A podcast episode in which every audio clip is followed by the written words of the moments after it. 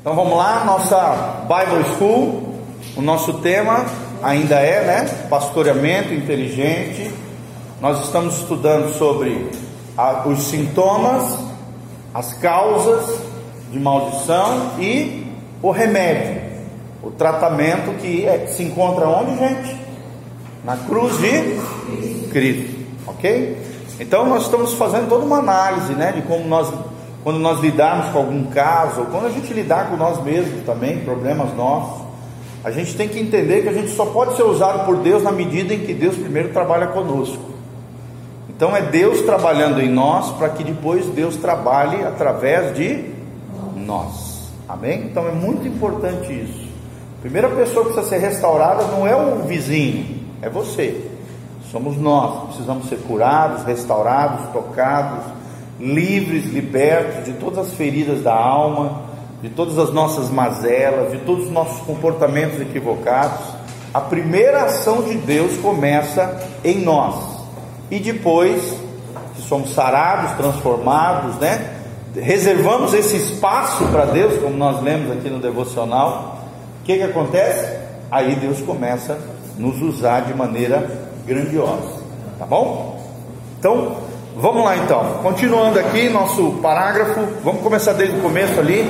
Precisamos saber avaliar o real significado de cada sintoma. Segundo parágrafo, página 53. Todo sintoma carrega consigo uma mensagem natural ou espiritual.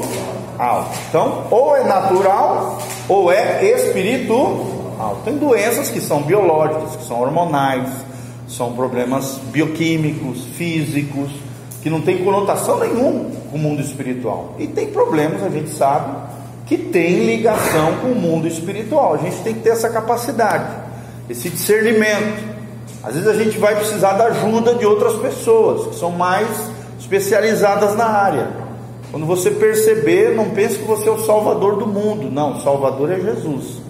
E Jesus tem a multiforme sabedoria de Deus, que são as outras pessoas que podem nos ajudar, médicos, terapeutas, né, psiquiatras, psicólogos cristãos, é, outros terapeutas na, em áreas específicas da igreja, libertadores, aconselhadores, pastores, mestres, evangelistas. Existem uma série de, de ferramentas, pessoas e ministérios para nós ajudarmos as pessoas nas suas dificuldades. Amém? E nos ajudarmos também. Então vamos continuar aqui. Muitas vezes isso é algo bem simples de processar, né? Esse, essa avaliação dos sintomas, das dificuldades das pessoas. Mas algumas vezes pode inspirar grandes dúvidas. Isso já aconteceu alguma vez com vocês? Você começa a escutar a pessoa abrindo o coração, uma dificuldade. De repente você olha para dentro de você e você não tem a resposta para aquilo. Não pense que você vai ter resposta para todos os mistérios humanos. Não é, gente. Nós, nós temos que reconhecer as nossas limitações, pedir ajuda, às vezes dizer para a pessoa: olha, eu não sou a melhor pessoa qualificada nessa área, né? procure o fulano de tal. Então a gente tem que ter essa humildade, esse reconhecimento das nossas limitações. Nós não sabemos tudo, quem sabe tudo é Deus. E é claro que com a ajuda de Deus a gente pode ajudar muitas pessoas, mas a gente precisa saber onde a gente está no reino de Deus, as nossas capacidades, as nossas áreas de abrangência, para a gente não sair falando besteira aí, como às vezes a gente escuta aí, tá? É, generalizando coisas, você colocando teus achismos, em vez de realmente estar tá bem baseado na direção do Espírito Santo, no discernimento espiritual, no entendimento do problema da pessoa e principalmente baseado e fundamentado na palavra de Deus, ok? Então precisamos ter esse cuidado. Numa libertação, não podemos ignorar os sintomas relevantes e nem ficar procurando chifre em cabeça de cavalo. Então, realmente vá no problema, vá na causa, na raiz do problema, não é o sintoma. O sintoma é o que aparece. A raiz do problema é que precisa ser arrancado. Amém? Entenderam? Fala. Ele está prestando atenção no que o pastor remeiro, o câncer pegou, daí ele achou onde estava o sintoma. Exatamente. Ele foi na raiz do sintoma, aí descobriu e repreendeu. Isso, Exatamente, tá? Que no caso ali foi espiritual. Pode ser que não seja espiritual, não tenha conotação espiritual, seja algo biológico, aí precisa buscar uma ajuda médica. Não tenha vergonha disso, gente. Todos nós, uma hora ou outra, a gente pode precisar de um médico, de um conselheiro cristão, de um psicólogo, de um psiquiatra. Vocês estão entendendo, gente? Nós não somos super-homens nem super-mulheres, nós somos humanos, nós somos vasos de barro. Nós vamos precisar, às vezes, de ajuda. Não tenham vergonha disso, tá bom? Se não existe um sintoma claro a ser investigado, não há por que insistir numa libertação. Ou seja, se você perceber que não tem uma conotação espiritual, não tem por que libertar ninguém. Porque não é demônio, não é espiritual. Então, às vezes, um, um bom aconselhamento, uma boa ajuda de, de, dos demais profissionais que podem te assessorar. Né? Às vezes é questão psicológica, não é demônio. Você vai precisar aconselhar a pessoa, ir analisando, observando se, se o teu aconselhamento ali, a tua ajuda ali, aconselhando, pastoreando aquela pessoa, solucionou o problema, amém, glória a Deus. Se não, busque ajuda de, outra, de outras pessoas mais capacitadas. Às vezes é uma terapia de grupo, às vezes é uma pessoa mais específica em determinada área psicológica. Então, tem que ver se tem conotação espiritual. Para que haja libertação, isso que nós estamos falando é envolvimento com demônios, né? Então, tem que ter uma conotação espiritual. Se for natural, é outra, é outro fator. Tá bom? Vamos lá. É, em contrapartida, mesmo que a pessoa já tenha passado por várias libertações, se um sintoma de maldição ainda persiste, é sinal de que ainda não se atingiu o ponto que precisa ser atingido no aconselhar. O que, que é isso aqui, gente? É que às vezes as pessoas que ajudaram essa pessoa na libertação atacaram apenas o sintoma, não foram na causa, não discerniram a raiz do problema. Então, às vezes, Deus pode levantar qualquer um de vocês aqui, debaixo da orientação do Espírito Santo, né, de um discernimento espiritual, de uma fundamentação bíblica. Deus pode usar vocês para ajudar pessoas. Né? Vocês vão ver que a maior parte dos problemas humanos, o que, que é, gente? É o pecado. Qual é o maior, maior problema humano? É o pecado. Então, às vezes, um, às vezes, um aconselhamento que você dá para aquela pessoa largar aquele tipo de prática equivocada, iniquidade, pecado, já vai resolver tanto espiritualmente como psicologicamente, emocionalmente, sentimentalmente, uma série de fatores que abrangem todo o ser daquela pessoa e que o pecado está destruindo, afetando, detonando. Se tiver conotação espiritual, como nós estamos falando aqui, ok? A gente constata isso no gabinete espiritual. Qual é o gabinete pastoral? Qual é o maior problema humano? Pecado. Agora, claro, nem todos os problemas são pecado. Esse é o grande problema de muitos crentes desequilibrados. Achar que tudo é pecado, tudo é demônio, e não é bem assim. Tá bom? Por exemplo, é, certo. ela tem, eu identifiquei o sintoma, ela tem o sintoma. Certo. Mas a causa está na família. Certo. Não está nela. Não está nela. Tá, ela aí busca, você vai ter. Ela busca. Certo, certo. Ela está buscando. Certo. Mas a causa não está nela, está numa irmã, que mora lá dentro da casa dela. Tá. Então você tem que trabalhar com ela e orar no mundo espiritual, fazer uma batalha espiritual contra os demônios que estão agindo na irmã. Entendeu? Então, na verdade, não é ela que está com maldição ou com qualquer tipo de influência espiritual. Ela está sofrendo as consequências por estar num ambiente hostil, num ambiente tóxico, tá? Então você também tem que passar isso para ela, discernir toda essa situação, tá bom? Então o problema não é ela, é o ambiente. E aí, como é que a gente lida com o ambiente que está carregado de demônio? Através da oração, de batalha espiritual, repreendendo os demônios que estão agindo na vida, na vida daquela pessoa e naquele ambiente especificamente por área, tá? Não precisa saber o nome do demônio. Demônios que agem na área tal. Entendeu? Lembrando que a nossa luta, como diz Efésios 6, não é contra carne nem sangue, mas contra principados, potestades, dominadores, ossos espiritual da maldade. Ou seja, contra quem? Contra demônios. Então você tem que ensinar ela a orar repreendendo, expulsando, amarrando, amordaçando, imobilizando os demônios que estão agindo naquela, naquela circunstância, naquele ambiente, naquela família e ajudá-la a andar na linha com Deus, né? De acordo com a palavra de Deus, exatamente, sim. Se a legalidade não está nela, está no ambiente, está em outra pessoa, tá? Exatamente, é isso aí.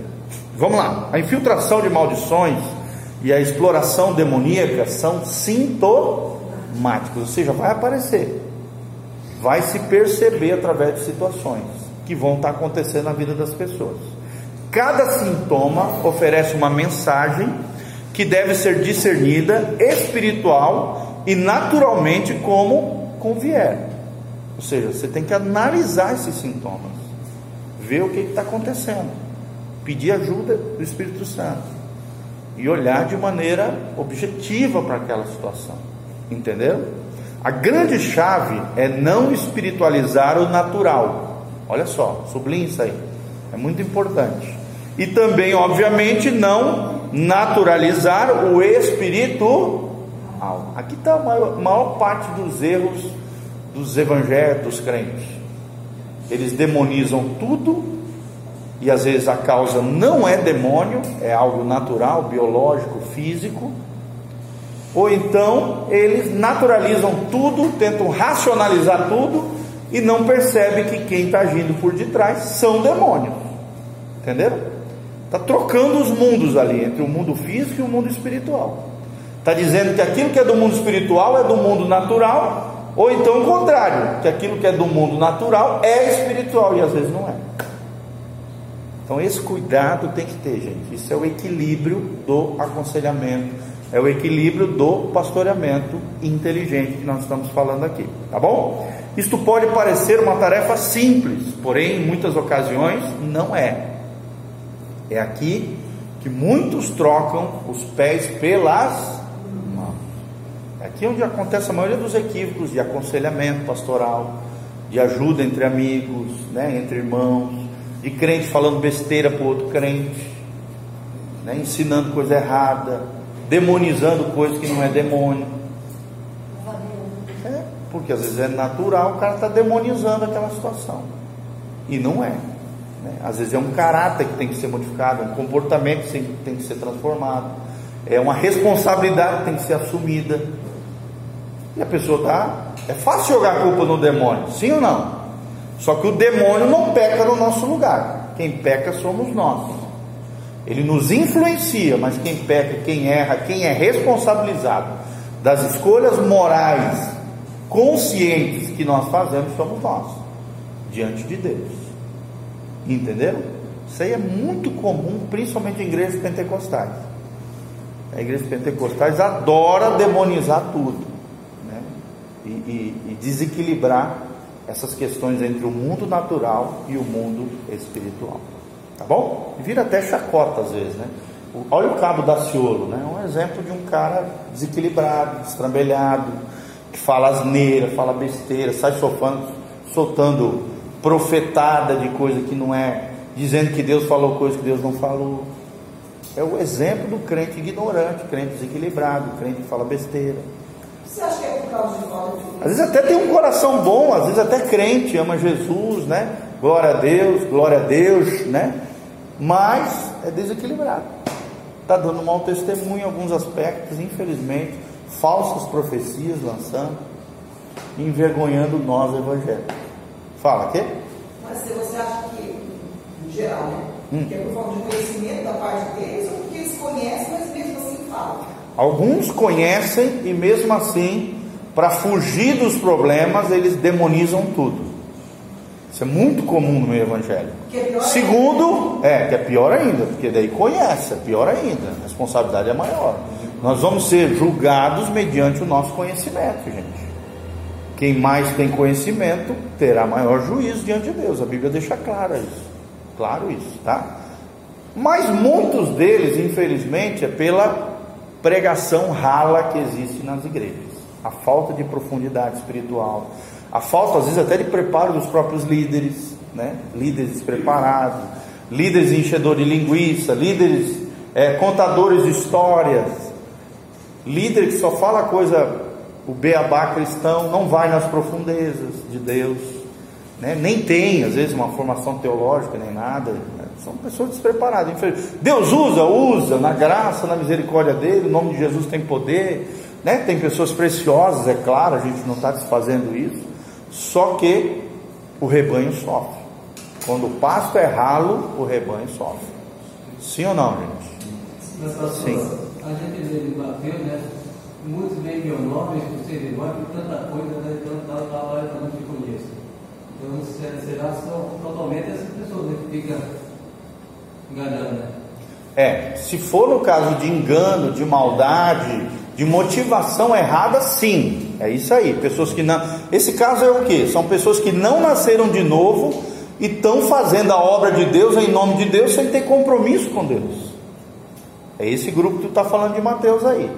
Mas também nós sabemos que quem tem aqui, quem tem anos de igreja, sabe disso. Existem uns irmãos simplórios, simplesinhos, que às vezes eles não tiveram a oportunidade que vocês estão tendo aqui, por exemplo. Eles dão aquilo que eles tiveram, que eles, que eles, que eles receberam, né? E, e aí já não é maldade do coração, não é? é? é porque realmente não tiveram oportunidades ou foram formados por líderes que já eram rasos também, e aí deram aquilo que tinham. né? Então, nem sempre é maldade no coração, entendeu? Às vezes é realmente despreparo, falta de, de uma liderança mais preparada, mentoria, um cuidado pastoral maior, uma formação. É, é, é um, é um problema maior, de cima para baixo. Tá? Pastor, e além da falta de conhecimento, pode ser também a falta de relacionamento na maioria das pessoas? Com Deus? Falta do quê? Não nesse caso dos irmãos simplesinho, não é esse caso, tá? Porque às vezes a pessoa até tem, tem uma vida tremenda com Deus, fala em línguas, né? cheio de Espírito Santo, tem uma vida familiar maravilhosa, tem uma vida com Deus, mas tem um conhecimento limitado. Então às vezes sai falando besteira. Né? Então nem sempre tem conexão com Deus ou não, a não ser o caso lá daquilo, daquele exemplo que ele citou. Que daí são pessoas que não nasceram de novo, pessoas que usam o Evangelho, mercadejam a palavra de Deus, dizem que fazem coisa em nome de Deus, mas não têm compromisso com Deus, entendeu? E aí sim vão ouvir essa sentença de Jesus: Nunca vos conheci. Ah, mas nós expulsamos demônio, nós oramos pelos enfermos, foram curados. Porque o nome de Jesus tem poder. Mas eles não tinham compromisso com Deus. Às vezes até tinham dons e talentos, porque receberam em determinado momento da vida, mas eram cheios de dons, mas não tinham caráter, não tinham compromisso com Deus, usavam o nome de Deus indevidamente. É esses que sofrerão essa penalização, essa condenação que o irmão citou, que Jesus fala lá em Mateus. Entenderam? É outro grupo. É. E tem, gente, tem demais isso. É um dos, é um dos que mais tem. Fala. Esse aprofundamento da Bíblia, ele não faz pouco tempo, poucos anos está tá todo mundo se aprofundando na Bíblia, porque a gente vê muitas áreas e muitos é, é, cientistas, estudiosos, Hum. é, hoje se aprofundando na Bíblia. A Bíblia ela era mais. É, na verdade, esse conhecimento começou a crescer a partir da reforma protestante, tá? Cada vez foi crescendo mais. Hoje, mais do que nunca, o conhecimento está disponível a muitos, né? Quase todos. Só não o mundo oriental, lá, o mundo, né? Às vezes islâmico, tal, que é meio isolado do mundo ocidental. Mas para nós, o mundo ocidental, só não cresce nas coisas de Deus quem não quiser Todo mundo pode ter uma Bíblia. escolas EAD, né, escolas teológicas é, é, pela internet, pregação para tudo quanto é lado. Então hoje só não cresce realmente quem não quiser. Livros, literatura como nunca antes na história da- do cristianismo, né, materiais bons, excelentes, como esse que eu mostrei para vocês, indiquei para vocês, como também tem de tudo, né, tem até material. Eu já li uns livros que, olha, dá vontade de jogar no lixo. assim. Então, ruim, né? Cuidado. Tanta abobrinha, né? Tem, tem de tudo, tá? Mas vamos voltar para cá.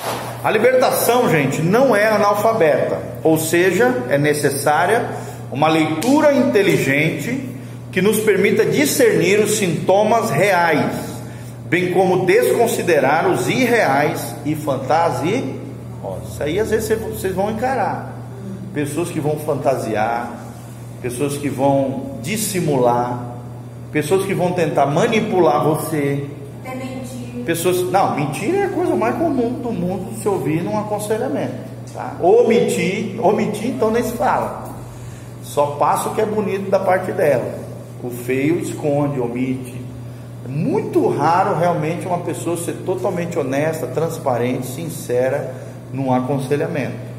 Por isso que você tem que ir instigando, fazendo perguntas inteligentes, né? Fazendo um mapeamento espiritual, pedir sempre transparência, sinceridade, porque você só vai poder ajudar a pessoa na medida em que ela for transparente, sincera e honesta com você. E passar, claro, criar um ambiente de confiança com aquela pessoa. Até porque ela vai expor a vida dela com você. Então você precisa ser uma pessoa confiável. Amém? Pode chegar a sair fofocando para os outros, ninguém mais vai se aconselhar com você. Né? Sair falando da vida dos outros, sair contando as histórias dos outros. Não. Então você tem que ser uma pessoa confiável. Um ambiente confiável, confortável com aquela pessoa que você está ajudando. Tá bom? Mas cuidar com isso aqui: sintomas é, irreais e fantasias. Vocês vão pegar até pessoas doentes mentais, psicopatas, é, é, vão encontrar de tudo. Bipolares, pessoas com transtornos, é, pessoas manipuladoras, tiranas, vocês vão encontrar de tudo. É. Aconselhamento lida com tudo, todo tipo de gente. Fala. Pessoa bipolar, né? ela sabe que ela é bipolar também, né? Não, geralmente o bip, há alguns que tiveram tratamento psicológico, psiquiátrico e tal, sabem porque receberam esse, esse diagnóstico do médico, do, do, do psiquiatra, né? O psicólogo e tal.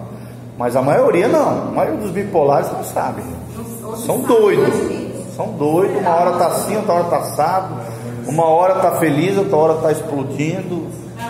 Que E é tá cheio de bipolar por aí, gente. Da senhora Cheio, cheio, cheio.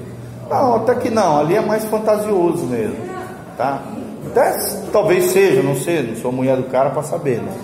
Mas é, só quem está mais perto no ambiente dele é que pode diagnosticar isso. Mas é meio fantasioso, meio muito esquisitão. E é uma vergonha, o cara teve 3 milhões e pouco de votos, pelo amor de Deus. Isso mostra o nível da nossa consciência política, né, gente? Apesar que a gente sabe que a maioria dos votos ali foi voto da revolta, né? Voto da, da zombaria, não voto consciente realmente. Fala. O que acha que uma pessoa jovem, está na faculdade, é, mantém o cabelo comprido, do carinho para lá, come, e fala com ele, acha que é normal isso aí, isso aqui é. É normal uma pessoa assim? Ou ele parece que é uma, uma revolta tem, quer, quer ser diferente, né?